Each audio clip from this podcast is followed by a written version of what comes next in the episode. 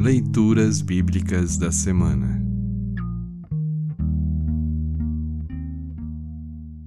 O salmo para o último domingo após a Epifania é o Salmo 51 a 6. Para compreender melhor este salmo, ouça esta breve introdução. Epifania quer dizer manifestação ou desocultação. O tempo de Epifania se encerrará no próximo domingo iniciou com a visita dos sábios do Oriente ao menino Jesus, Mateus 2, 1 a 12, e será concluído com a transfiguração de Jesus, Marcos 9, 2 a 9. Cada uma das leituras dessa semana traz o verbo brilhar. No Salmo 50, composto por Asaf, Deus brilha desde Jerusalém, e os raios de sua justiça alcançam todos os moradores da terra.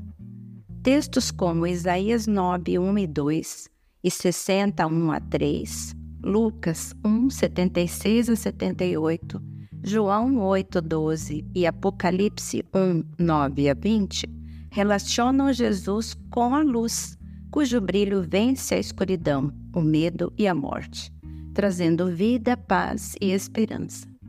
Ouça agora o Salmo 50, versículos 1 a 6. Salmo 50, 1 a 6. Título: Adoração e Vida. Salmo de Asaf. Deus, o Senhor Deus, fala e chama todos os moradores do mundo de um lado da terra ao outro. Deus brilha lá de Jerusalém, a cidade de perfeita beleza. O nosso Deus está chegando, porém não chega em silêncio. Um fogo destruidor vem na sua frente e em volta dele há uma violenta tempestade. Ele chama o céu e a terra como testemunhas para assistirem ao julgamento do seu povo. Ele diz: Reúnam aqueles que são fiéis a mim, aqueles que fizeram uma aliança comigo e, como sinal, ofereceram um sacrifício. Os céus anunciam que Deus é justo e que Ele mesmo é quem vai julgar.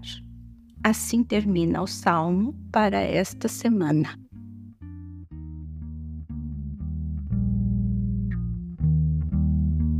Congregação Evangélica Luterana Redentor Congregar, Crescer e Servir.